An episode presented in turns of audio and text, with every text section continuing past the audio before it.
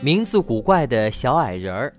从前有一个磨坊主，他很穷，但是他有一个漂亮的女儿。有一次，他去见国王，为了炫耀自己，他对国王说：“我有一个女儿，她能够把稻草纺成金线。”国王对磨坊主说：“这是我很喜欢的一种技能。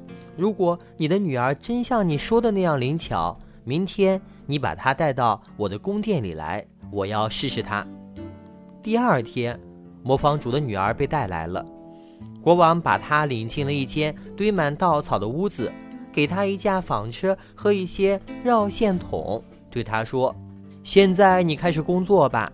如果到明天早晨，”你还不能把这些稻草纺成金线的话，你就要被处死。说完，他亲自把屋门锁上，让磨坊主的女儿一个人留在屋里。可怜的磨坊女坐在那里，想不出任何办法救自己的命。她根本不知道怎样把稻草纺成金线，越想越害怕，最后哭了起来。这个时候啊，门突然开了。一个小矮人走进来说道：“晚上好，魔方女小姐，你为什么哭得这样伤心呢？”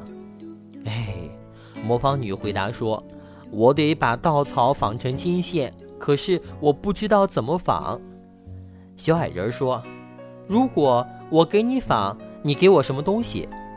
魔方女说：“把我的项链给你。”小矮人接过项链，坐到纺车前。嗡嗡嗡，摇了三下，线筒上就绕满了金线。然后他又插上了第二个绕线筒，嗡嗡嗡，摇了三下，第二个线筒也绕满了金线。他这样一直纺到了第二天早上，稻草全部纺完了，所有的线筒都绕满了金线。太阳刚一出来，国王就来了。他看见了那些金线，又惊又喜，但是。这样一来，他对金子的欲望也更加强烈了。他叫人把模仿女带到了另一间更大的屋子，屋子里堆满了稻草。他命令他在一夜之间也把这些稻草纺完，不然他的性命就保不住了。模仿女不知道如何是好，伤心的又一次哭了起来。这时候，屋门又突然打开了，小矮人又走进来说。如果我帮你把稻草纺成金线，你给我什么东西？我把我手上的戒指给你。小矮人接过戒指，又嗡嗡地摇起纺车。到了第二天早上，所有的稻草都纺成了闪闪发光的金线。国王看见这么多金线，高兴得不得了。但是他对金子的欲望呢，还没有满足，于是又让人把模仿女啊带进了。一间更大更大的稻草房子里，说到了：“你必须在一夜之间把这些稻草纺成金线。如果成功了，你就可以做我的妻子。”国王想，她虽然是一个模仿女，但是我在全世界再也找不到比她更富有的女人了。等到只剩下模仿女一个人的时候，小矮人第三次出现了。说：“如果我这次再帮助你的话，你给我什么东西？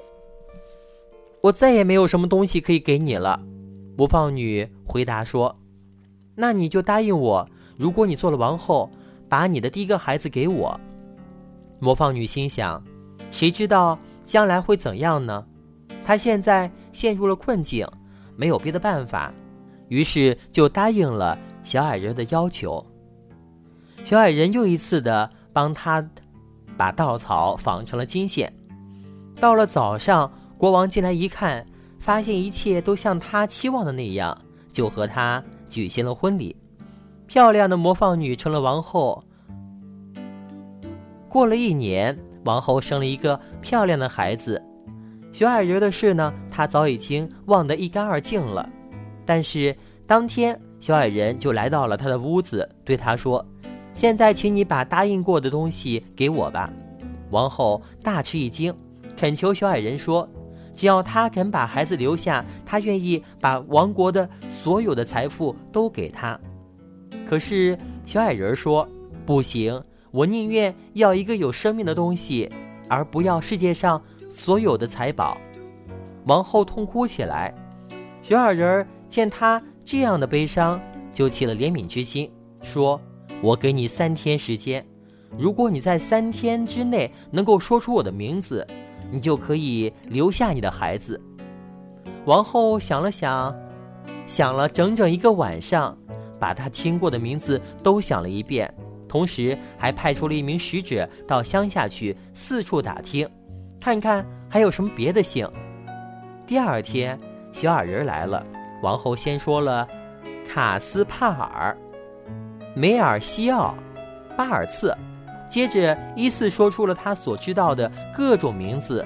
可是他每说出一个，小矮人总是说：“我不叫这样的名字。”王后又派人到附近去打听人们的姓名，然后对小矮人说出各种稀奇古怪的名字。也许你叫里佩比斯特，或者哈穆尔瓦德，或者施吕尔拜斯，但是小矮人还是说回答不对，我不叫这样的名字。第三天，使者又回来了，他说。新的姓名我一个也没找到，但是我路过一座高山，绕过森林的尽头时呢，我在那儿看到一个非常偏僻的地方，看见了一所小房子，门前燃着一堆火，有一个非常滑稽的小矮人围着火堆又蹦又跳的，他一边用一条腿跳着，一边喊道：“今天我烤面包，明天我酿酒，后天我就能够把王后的孩子拿到手啊！”多么好啊！知道我叫侏儒怪的人还没有。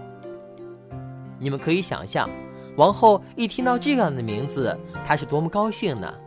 不久，小矮人又来了。他问：“魏皇后，我叫什么名字呀？”起初他说：“你叫孔慈吧？”不对，不对，你叫海因茨吧？不对，不对，那你大概叫侏儒怪吧？这是魔鬼告诉你的，这是魔鬼告诉你的，小矮人喊道，气得一跺脚，右脚深深地陷入了地下，直到大腿根儿。随后，他又气急败坏地用双手抓住左脚，把自己撕成了两半呢。